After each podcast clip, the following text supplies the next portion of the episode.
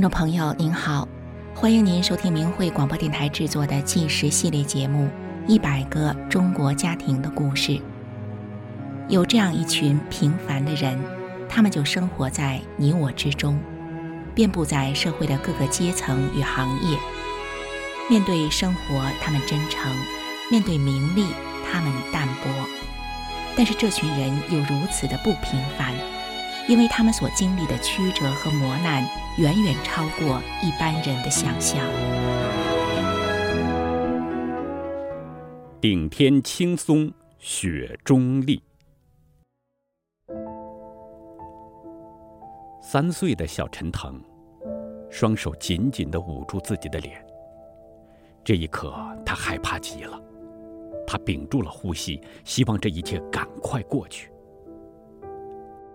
发生了什么事？幼小的陈腾为什么害怕？原来陈腾的姥姥周春梅又病发了。这时的陈腾姥姥脸色苍白，她的手里握着一支针管，然后姥姥将这支又细又长的针头扎进了自己的身体。一阵折腾后，陈腾姥姥神情依然痛苦。他虚弱无力，瘫软坐在椅子上。三岁的小陈腾此时依然用双手捂着自己的小脸，而泪水却从他那小小的指缝间流了出来。这是怎样的场景？原来陈腾的姥姥一身是病。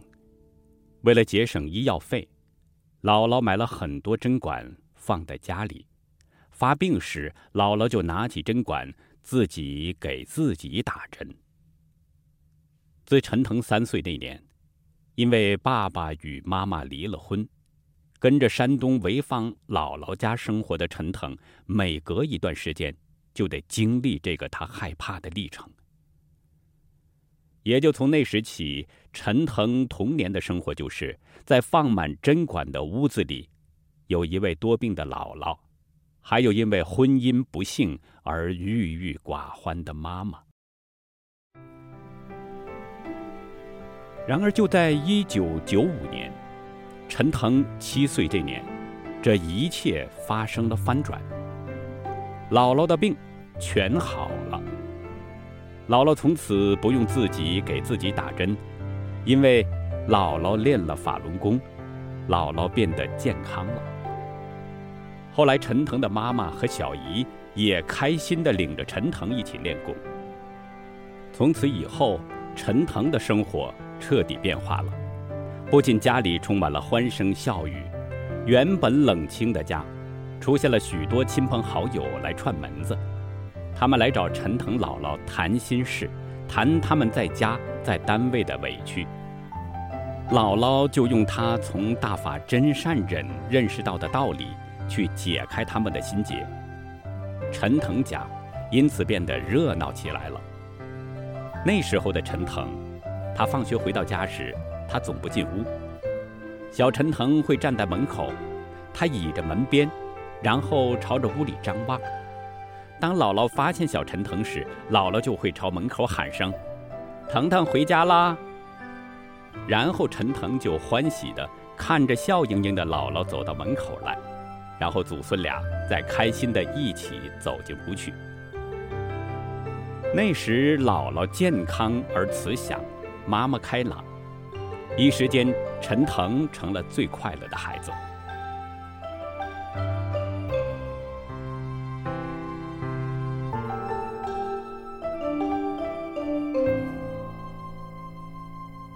然而四年后，幸福的日子瞬间就变了样。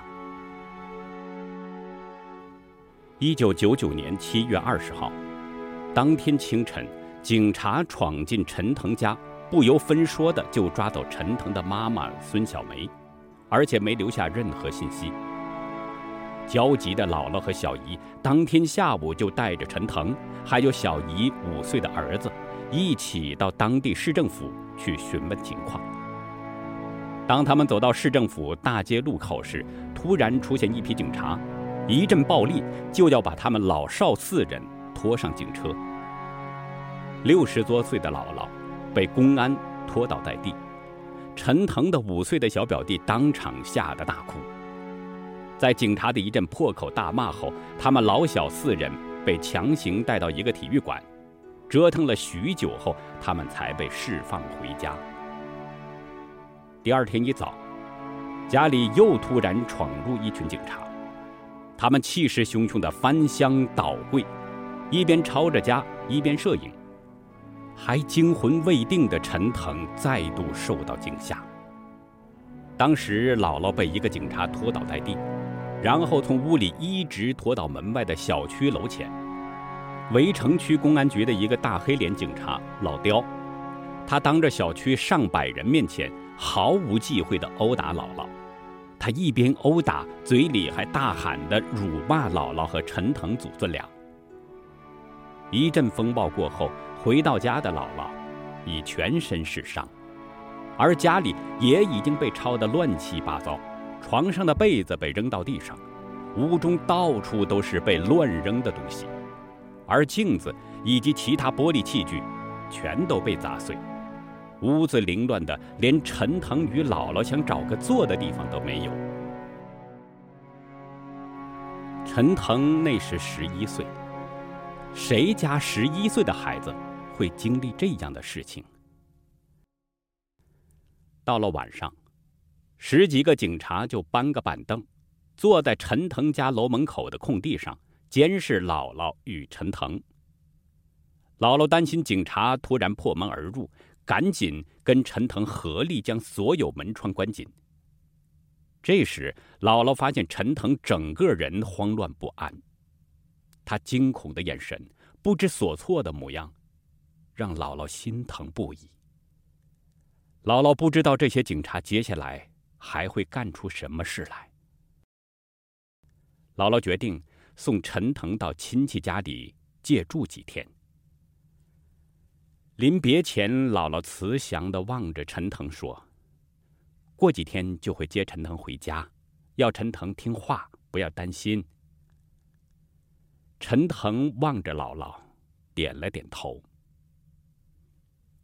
送走陈腾后，姥姥家门口开来几辆警车，从车里下来了大约三十个公安，他们一个劲儿的想闯入姥姥家里，要绑走姥姥与小姨去洗脑班。让他们写不修炼的保证书。在屋里的姥姥与小姨则坚决不开门，抵制这个绑架行动，而这些公安就蹲在他们家门口不走。这一堵门，竟然就是七天。一连七天，姥姥与小姨被公安断了粮，断绝了外界所有的援助。然而，就在第七天。公安突然宣布，陈腾姥姥与小姨去世了。听到这个消息的邻居们都不敢置信，邻居们对姥姥与小姨的死有太多的质疑。当晚，邻居就看到警察趁着深夜开来了一辆车，姥姥与小姨的遗体裹着被单，他们偷偷的用车把两人的遗体拉走。曾经匆匆看到两人遗体的亲戚看到了他们遗体上有伤，这伤是怎么来的？家人谁也无从知道。而这时，暂住亲戚家的陈腾在夜里经常做噩梦，他常从噩梦中哭着惊醒。那时不知情的陈腾，还天天盼望着天一亮就能看到姥姥来接自己回家。亲戚不敢让陈腾知道实情，隐瞒陈腾说，姥姥小姨回东北老家去了。于是天真的陈腾就天天期待，期待姥姥哪天从老家回来后就来接他。一个月后，陈腾妈妈孙小梅被释放了，她来接陈腾，陈腾很开心。陈腾心想。等姥姥从东北老家回来，他们一家又可以恢复以往平静快乐的日子了。有一天，大人们在私下谈话，说到了姥姥与小姨已经被迫害离世的事情。没想到这一席话，竟让陈腾听到了。陈腾顿时感到一阵天塌地陷。陈腾知道了真相：姥姥不是回老家了吗？姥姥怎么就死了呢？陈腾无法接受，他一个人悄悄地跑到屋里，狠狠地哭了一场。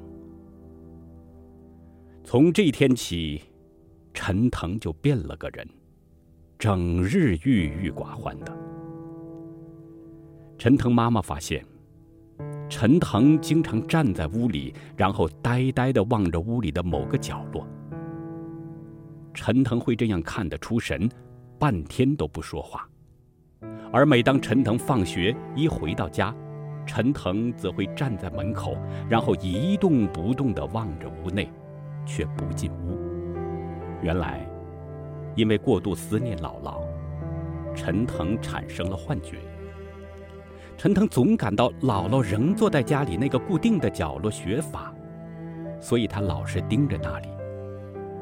而他也跟以前一样，放学后在门口等着姥姥领着自己进屋，直到妈妈喊陈腾时，失了神似的陈腾才回到现实。他这才意识到。姥姥不在人世了。此时的陈腾，眼眶里总布满了泪水。一个多月后，陈腾仍走不出悲伤。有一天，他与妈妈正在单位里吃饭，妈妈单位的保安突然闯了进来。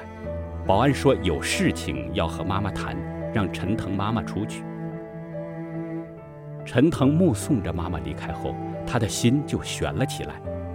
他担忧着：妈妈会回来吗？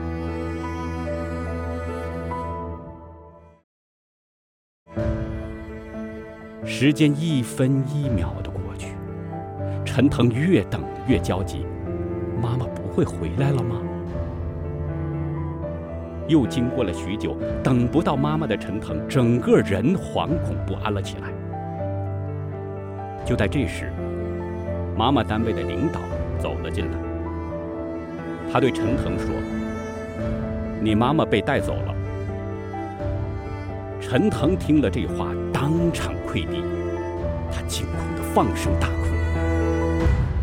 妈妈会像姥姥一样，永远不再回来了吗？”陈腾极端担忧。他恐惧悲戚的哭声，让在场的妈妈同事听了都不忍，他们也纷纷的流下泪来，有的阿姨甚至也难过的痛哭失声。陈腾妈妈被抓后，她被关进厂里的一间宿舍，那屋里有两张床，一张是看守睡的，一张是陈腾妈妈睡的，而对面的屋子里。还有监视陈腾妈妈的保安，他们不准妈妈关门，到了晚上也不准妈妈关灯。陈腾妈妈每天被十多个人看管着，一天二十四小时不准关门，不准关灯，日日夜夜的，根本没法正常休息。这时，想念妈妈的陈腾，十一岁的他。鼓足了勇气去单位要妈妈。第一天去要，单位不放妈妈；第二天去要，单位还是不放人。陈腾天天去要，后来单位索性就将陈腾跟妈妈关在一起。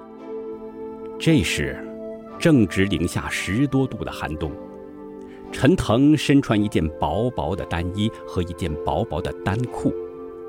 他也被关入这间整日见不到阳光的屋子里。但是此时的陈腾却开心极了，因为他又可以与妈妈在一起了。这一关就是整整三个月。陈腾与妈妈不曾离开这间屋子，也从没吃过一顿早餐。陈腾不曾添过一件衣裳，一身的单衣单裤也不曾换洗。窗户的玻璃上都结了厚厚的冰花，陈腾被冻得瑟瑟抖。看管陈腾母子的保安都说：“如果把我这样关三个月，我早疯了。”而不愿意离开妈妈一步，十一岁的陈腾将这一切都忍受了下来。这是一九九九年的事儿。二零零零年十月三十一号，这一天，警察再度到陈腾家要绑架陈腾妈妈。妈妈赶紧锁紧大门，警察就在门外恐吓叫嚣，还强行要撬开大门不成。后来警察断了屋里的电，一直闹到深夜。陈腾妈妈日夜守在门口与警察僵持。两天后，陈腾妈妈再一次被抓走。一个月后，陈腾才等到妈妈被放回家。那晚，依偎在妈妈身边睡着的陈腾，他的双手紧紧地抱着妈妈的胳膊不放。然而几天后，陈腾妈妈得知警察握有了劳教通知，正准备把陈腾妈妈抓进劳教所。那晚，陈腾的眼泪沾湿了枕头，他的双手更是紧紧地抱住妈妈的胳膊。但陈腾告诉自己，宁愿忍受与妈妈分离的痛苦，也比妈妈被警察抓去劳教所好上一千倍。天一亮，为了躲避警察，陈腾妈妈离家了。而陈腾则到一位同修阿姨家里借住，这是妈妈离去前的安排。有一天下了课的陈腾去一间网吧，一个陌生人一路跟着陈腾也进了网吧。这人就坐在陈腾的对面。这时，这人的腰上挂的对讲机哇哇的乱叫了起来。原来这人是便衣警察。为了抓捕陈腾妈妈，警察开始监视陈腾。警察还多次到陈腾学校，要学校开除陈腾。后来，警察甚至扬言要将陈腾关进少年管教所。陈腾因此被迫辍学了。这是二零零一年的一月，陈腾还只是小学六年级的学生。离开了学校。也离开了阿姨家。有一天夜里，风雪交加，四处游荡的陈腾发现一间废弃的屋子。他进了屋子，坐在废楼梯上。这时，又害怕又孤单的陈腾望着眼前的漆黑，不由得悲从中来。陈腾哭了许久。那晚。陈腾梦见自己回到了熟悉的校园，梦里的陈腾很开心。就在操场上与同学们打球、玩捉迷藏，嬉闹得正开心的瞬间，陈腾却一下子从梦中醒来了。醒来后的陈腾，他脸颊上原本干了的泪痕，再次湿润了起来。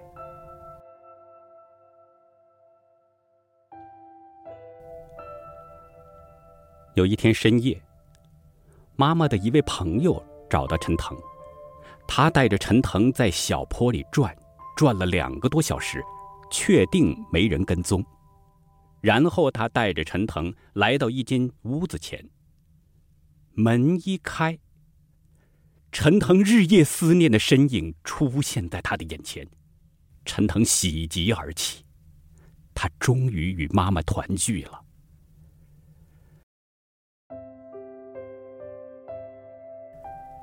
这里是妈妈与其他流离失所的法轮功学员一起临时租来的屋子。这是间空空旷旷、没有任何家具的屋子。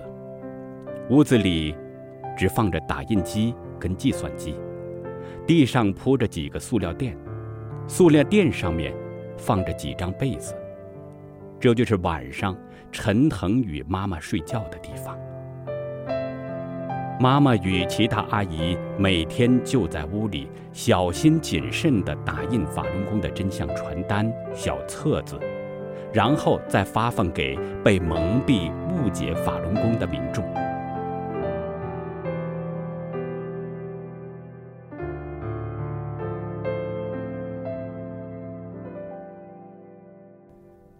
然而，在中共全面打压法轮功的政策下，这样的真相资料点是警察搜捕的重点，所以待在屋里的陈腾妈妈与其他法轮功学员都得随时注意外面的任何动静，邻居的密报、居委会以及警察查房，一有风吹草动，他们就得彻夜搬离。刚刚到来的陈腾，每每听到有人敲门。不论是来收水费的、收电费的，或是路过的警车鸣笛声，陈腾心里都吓得够呛。他天天提心吊胆的，于是每天一到傍晚，天一黑，陈腾就爬上窗户，然后把厚厚的毡布挂到窗户上。全部毡布挂严密后，陈腾还要仔细确认窗户不会透光，确保不会透露行踪。确保大家的安全之后，陈腾才安心的把灯打开。而且为了避免泄露行迹，陈腾还不能随意外出。不过即使如此，好不容易才与妈妈团聚的陈腾，依然非常珍惜这样的日子。在珍惜着与妈妈相处的日子里，陈腾常常想起姥姥。陈腾妈妈看出陈腾的心事，妈妈担心陈腾走不出悲伤，他不希望陈腾因此心怀仇恨。陈腾妈妈希望，陈腾无论如何都依然能做到真善忍。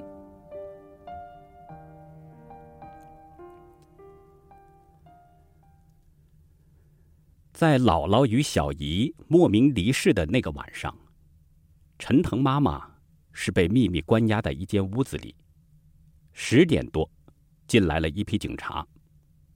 其中一个警察对陈腾妈妈说：“陈腾姥姥与小姨已经死了，是自杀身亡。”那时，陈腾妈妈一听，她当场就昏了过去。第二天，当地政府立即要强行火化陈腾姥姥与小姨的遗体。陈腾妈妈被带到了火化场，她深受打击，精神处于恍惚状态。但这时还有几个公安紧紧地跟在陈腾妈妈身边，监视她，不准妈妈与赶来的亲戚交谈。即便如此，陈腾妈妈也只待了十几分钟，公安就强行带走她。这时火化送别仪式都还没完成。亲戚们要求公安让妈妈参加完整个仪式。公安回答：“陈腾妈妈尚在监视居住中，没有任何自由。”被带走的陈腾妈妈，后来的一个月内，体重从原来的五十五公斤瘦到三十多公斤，她一下暴瘦了二十公斤。陈腾是偶然知道了妈妈的这段经历。他才知道，从没在自己面前流过泪的妈妈，也曾因为姥姥与小姨的离世而如此伤痛。那次的秘密关押结束，陈腾妈妈被释放后，有一天，妈妈接到电话，通知她去单位取回姥姥的东西。这时，妈妈听出了电话那头的人就是当初用脚猛踹姥姥的门，逼姥姥写不练法轮功保证书的人。陈腾妈妈当下心就翻腾了起来，同时眼泪顺着妈妈的脸颊流了下来。然而，此时的陈腾妈妈不断的提醒着自己：信仰真善人，不仇恨任何人。信仰真善人，不仇恨任何人。然后流着泪的陈腾妈妈，语气平和的在电话里与对方通话。事后，陈腾妈妈告诉朋友说：“即使姥姥与小姨含冤而死，但她从没恨过、怨过任何人。这不是因为她怕什么，而是因为她是个法轮大法修炼者。她以真善忍来要求自己。妈妈的无怨无恨，渐渐影响着陈腾。有一次，警察就来到他们租屋的楼下，他们仓促搬离。他们还曾被警察跟踪，被迫冒着大雨搬家。为了躲避警察、公安的抓捕，他们住过一个地方又一个地方，四处漂泊。而陈腾每天看着被警察重点追击的妈妈，却总是神情专注地打印资料，从不言苦。妈妈总是从容的、坚强的。陈腾明白了，是真善忍信仰，让妈妈变得如此坚忍与善良，而让更多的人们知道法轮功被迫害的真相，制止这场迫害，是妈妈此刻最大的心愿。于是，正值青春期、活力充沛的陈腾，强忍着自己爱玩的心。他忍受着寂寞，除非必要，陈腾绝不随意外出。最长一次，陈腾就在屋子里整整待了半年。半年，陈腾一步都没有踏出过那个大门。因为此刻的陈腾，有了坚忍的力量。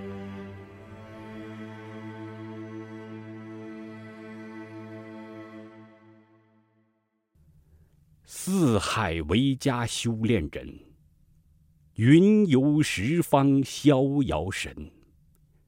顶天青松雪中立，同庆同祝同送春。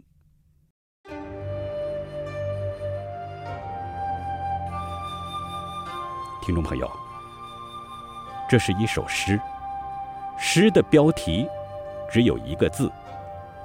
游，云游的游。这是陈腾十三岁时写的诗。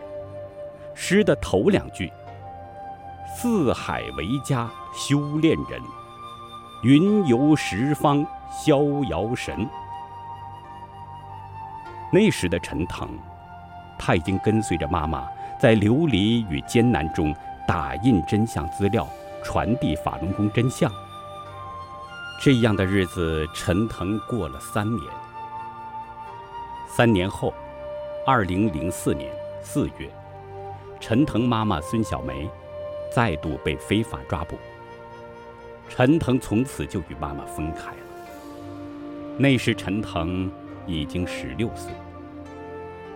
那年的冬天，陈腾在山东，没有经济来源的他，在零下十几度。捡菜贩丢弃的烂菜、白菜根，但这时的陈腾已不再像三年前，因为没有妈妈而感到恐惧害怕。十六岁的陈腾就像自己十三岁诗里的那青翠松树，他在雪中顶天而立，就像他的妈妈一样。后来，陈腾跟随着其他法轮功学员，过着四处为家的流离生活，持续传递着法轮功真相。陈腾说：“他为能拥有一位坚持真善忍的母亲而感到骄傲。”更后来，陈腾辗转到了美国，而在美国，陈腾也依然讲述着法轮功的真相。